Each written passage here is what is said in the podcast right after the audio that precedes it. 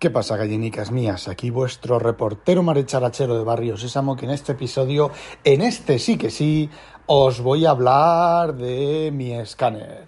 No sé cuántos audios haré, porque todavía estoy aprendiéndolo, pero después de dos días machacándolo a base de bien, bueno, pues ya tengo a base de bien y dos veces contacto con servicio técnico, ya tengo claras algunas cosas de cómo funciona el aparato y os voy a ir describiendo cositas conforme las vaya descubriendo y bueno, pues estad atentos porque creo que se vienen como mínimo dos o tres más.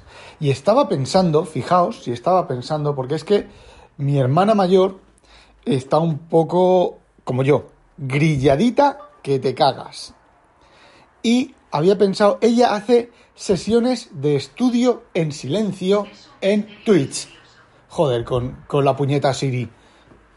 A ver, aparte del intermedio de aquí, nuestra amiga de los altavoces, que parece ser que tiene mm, afán de, de notoriedad, yo digo mi hermana mayor y mi hermana menor, no es que mi hermana sea mayor que yo, mi hermana es menor que yo, pero tengo dos hermanas, una es mayor y otra es menor, es decir, yo soy el mayor, luego viene una hermana, luego viene otra hermana y luego viene otro hermano, sí, familia numerosa.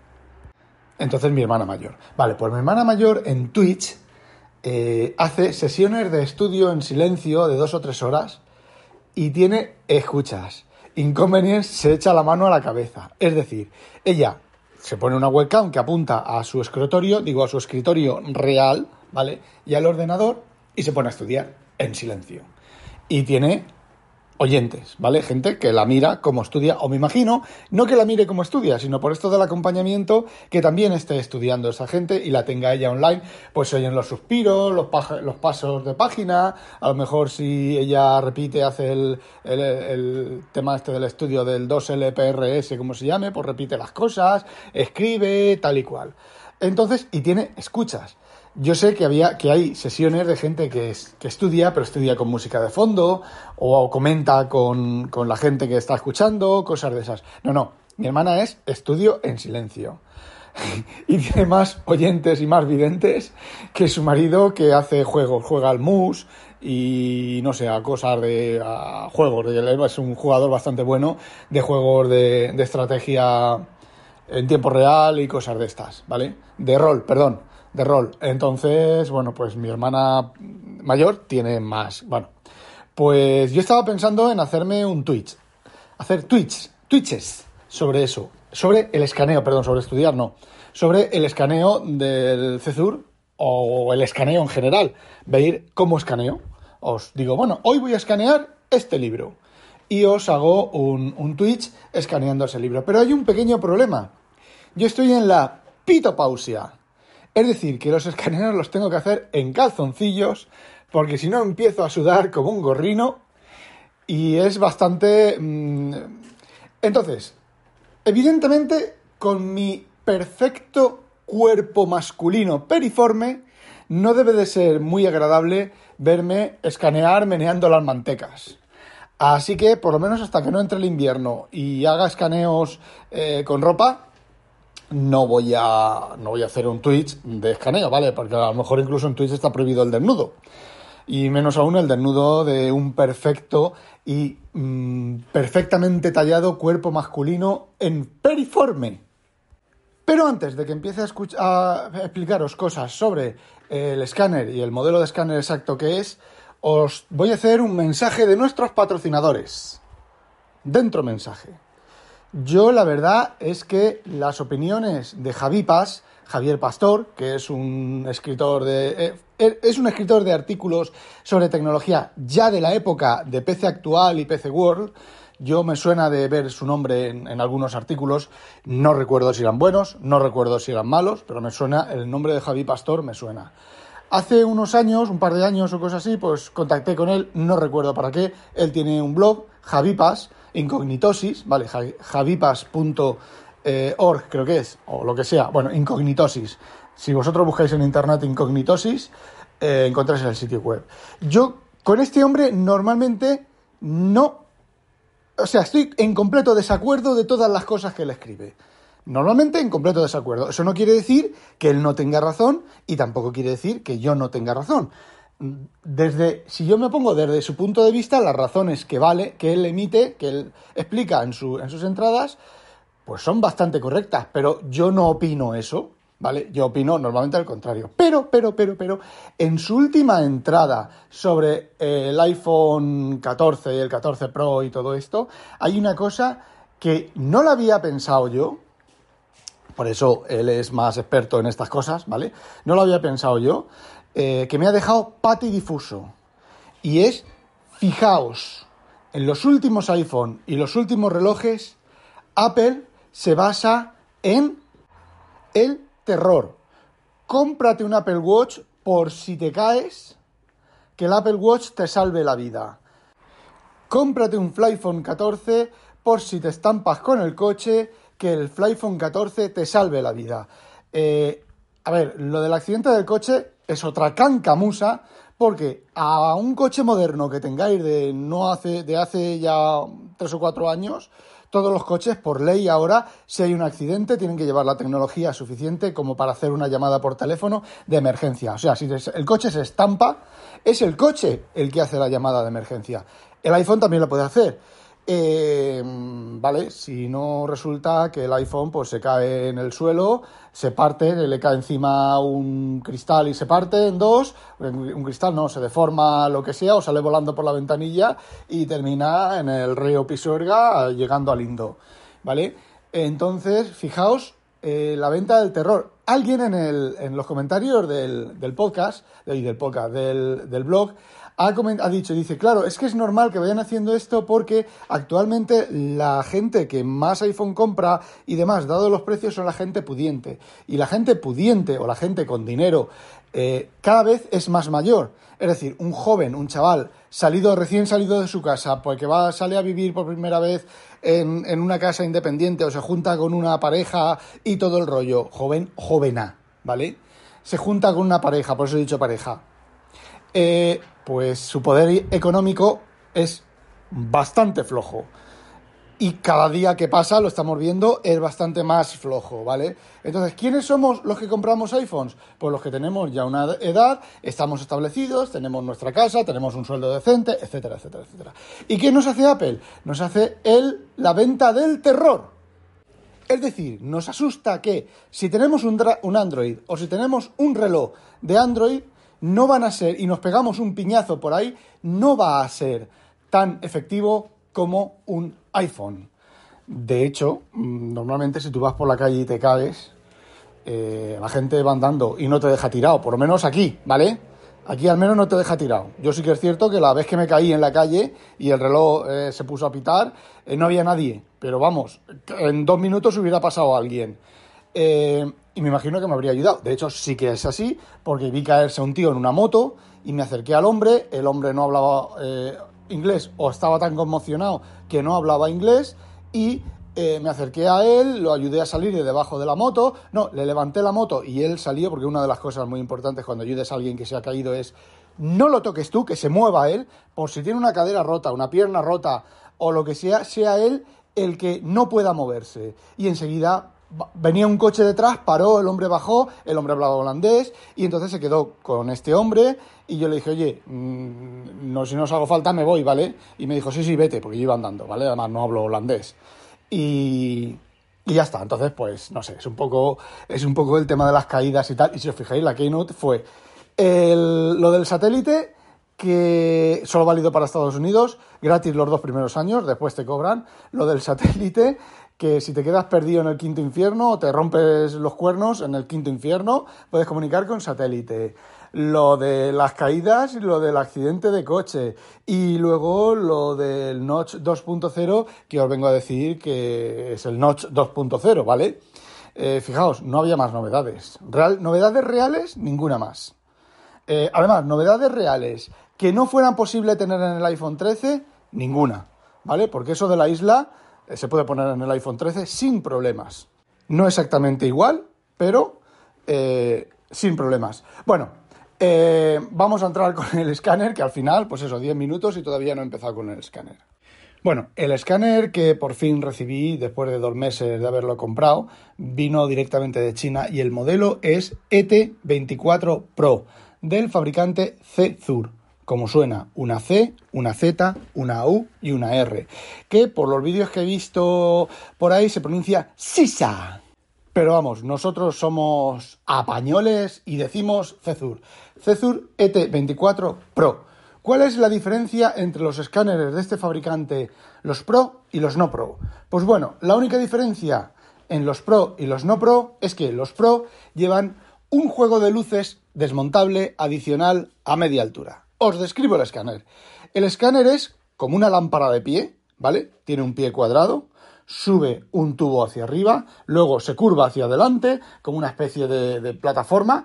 Yo esto me suena, me suena mucho a algún, algún elemento de Star Trek o de Star Wars, creo que de Star Trek, pero bueno, es como una especie como de, de lámpara, de lámpara, de lámpara no, de farola, ¿vale? Las farolas antiguas de las calles, que os veis que salía el tubo para arriba y luego se hacía hacia adelante bastante y tenía la, luz, la luz de, en la punta, pues parecido a eso. Parecido a los a los en la guerra de los mundos en la guerra de los mundos la, original la de 1900 no sé cuánto eso muy parecido bueno pues eh, la versión pro a media altura del pie lleva anexada magnéticamente otro juego de luces de LEDs, ¿vale? Son LEDs. Y va ahí anexado y, bueno, una de las ventajas de este escáner es que la iluminación es LED, no es lámpara de vacío, de halógeno, de no sé cuánto, con lo cual, en principio, no se deteriora. Y me imagino que si se deterioraran, eh, sería relativamente fácil de desmontar y cambiar los LEDs reparar lo que se, lo que se hubiera quemado. Luego, esa plataforma de la que os estoy hablando, la que apoya en la mesa, es un pie cuadrado pequeño, ¿vale? No es grande. Eh, por detrás se le conecta el alimentador, que lleva un alimentador no muy grande, esto no consume mucho, ¿vale?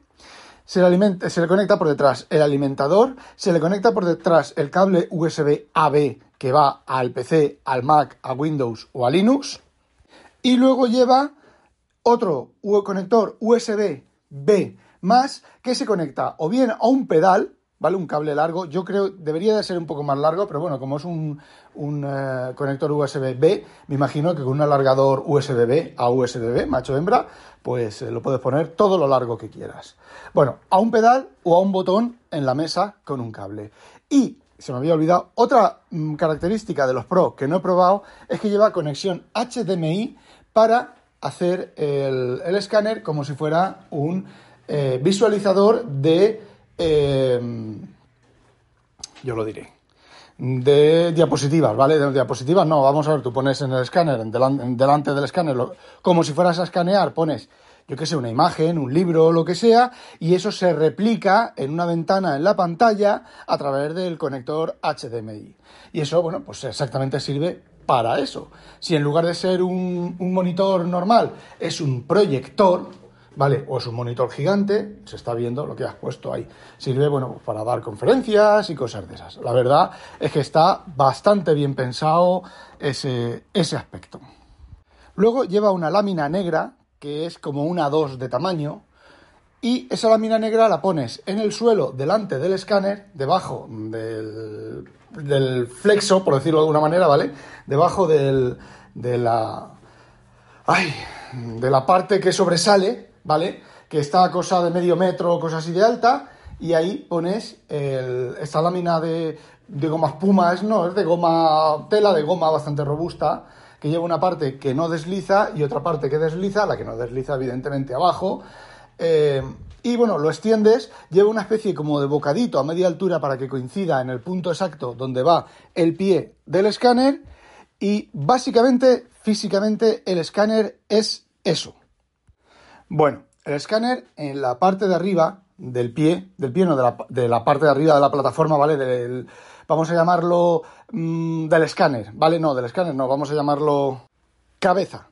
De la cabeza lleva en el borde lleva un LED, una señal de cámara y una señal de micrófono, ¿vale? unos LEDs, ¿vale? Tres LEDs.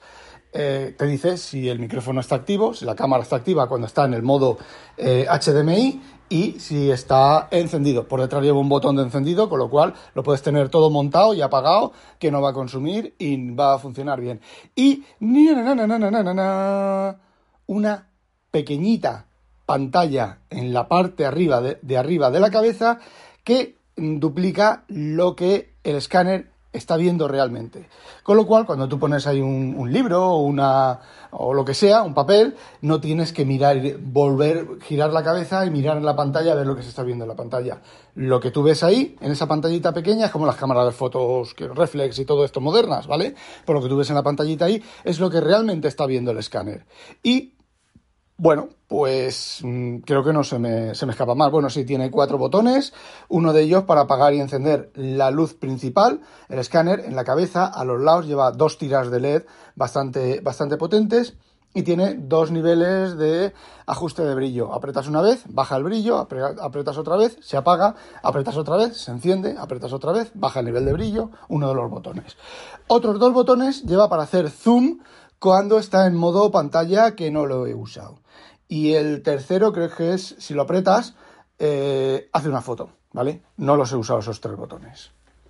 Las luces añadidas, que os digo que va a media altura de la barra vertical, pues esas luces van magnéticamente, es muy fácil. Haces, eh, lo, metes así la mano por detrás, mueves para arriba y abajo y de repente hace clac y se quedan fijas. También llevan dos tiras de LED a cada lado y lleva un botón de encendido y apagado, ¿vale? Esas luces sirven o dicen que sirven, y yo lo he comprobado, cuando la superficie del papel es satinada y hay muchos brillos.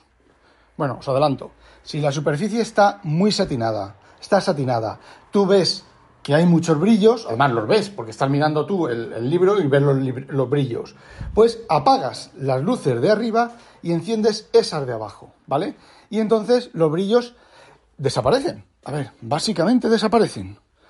Y bueno, pues eh, también puedes tener las de arriba y las de en medio encendidas o las de arriba encendidas solo para ver el, ajuste de a ver cómo se ve mejor el, libro. Vale, el software.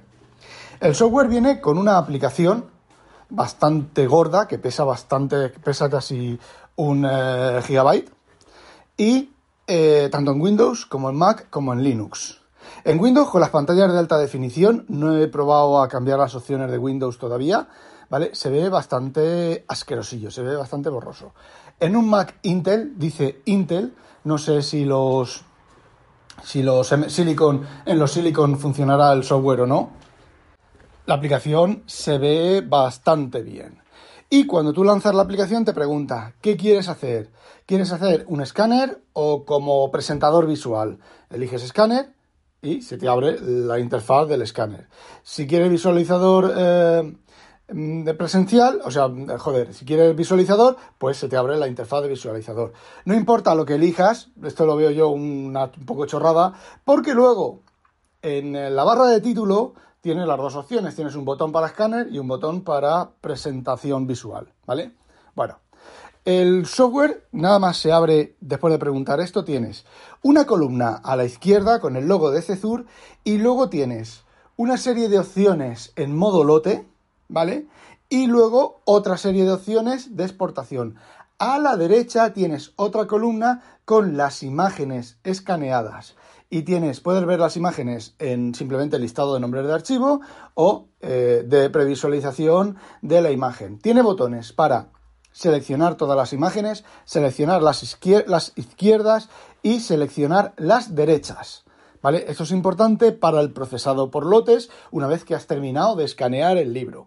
Aparte de eso, tiene un botón más para abrir una carpeta que ya tenías escaneada o a medio escanear o una lista de imágenes, ¿vale? Yo hice un libro, me equivoqué, ayer hice un libro, me equivoqué en, lo que estaba haciendo, eh, cerré el programa, hice un, utilicé un renombrador de estos de ficheros, reordené los, las, eh, el orden de los, el nombre de los ficheros, volví a abrir el programa y el programa no protestó de que no era una carpeta eh, eh, del escáner ni nada. Con lo cual, los procesos por lotes no solo los puedes hacer con lo que hayas escaneado, sino con cualquier tipo de imágenes, ¿vale?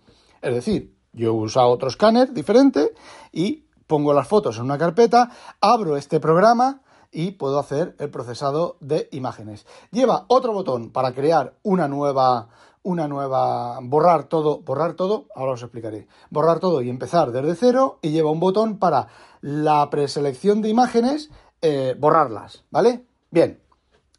eh, cuando le das al botón del más, tú te permites seleccionar una carpeta. Cuando le das al botón de borrarlo todo, no es que se borre, ¿vale?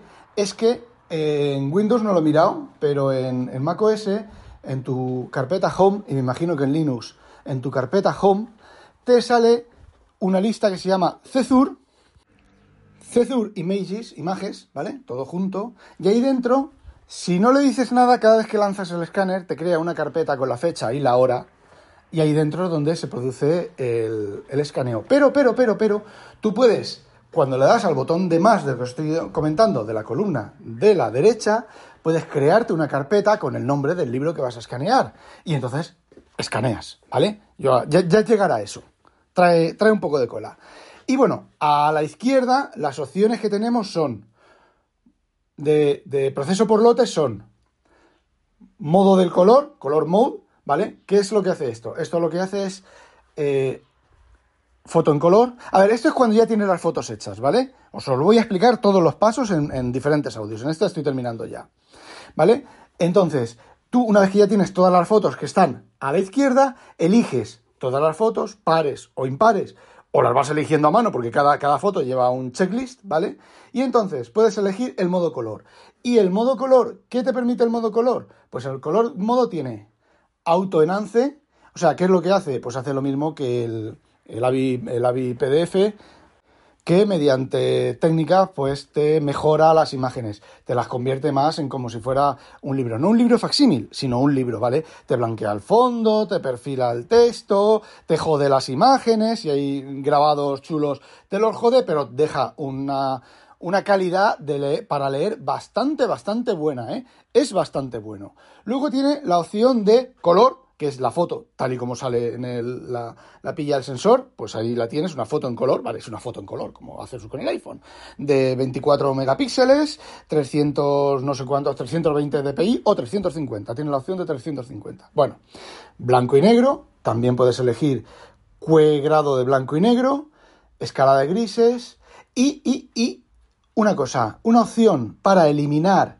las marcas de agua, otra opción para eliminar los, los, um, ¿cómo se llama? Los, eh, las pautas, imagínate que, estás escribiendo, en, es un, un texto manuscrito y está escrito en, en, libreta de cuadritos, ¿vale? Pues con esa opción, son cosas que no he probado, eh, con esa opción se supone que los cuadritos te los quita del fondo, ¿vale? Y sin filtro, tal y como sale la foto. A ver, la foto con, foto está una foto procesada y mejorada, ¿vale? Y sin filtro, que es, bueno, pues... Eh, me imagino un RAW, un RAW eh, convertido a JPG. Y bueno, esa opción. Luego, esto está muy bien porque cuando eliges una opción de esas, tú tienes en, en el cuadro de diálogo de selección este, tienes una previsualización de las páginas y puedes recorrer todas las páginas seleccionadas una a una y ver cómo queda el procesado. Con lo cual, por ejemplo, en otras opciones puedes decir, eh, esta no me queda bien, ¿vale? Voy a cambiar las opciones. Esto es global, ¿vale? Esto es proceso por lotes. Una vez lo has hecho con uno, eh, lo has visto, o sea, lo hace lo mismo con todos. Pero hay otras opciones que no. Y eso lo vamos a ver en el siguiente audio. Porque llevo ya 24 minutos. ¡Hala! No olvidéis, sospechosos, habitualizaros a demonio.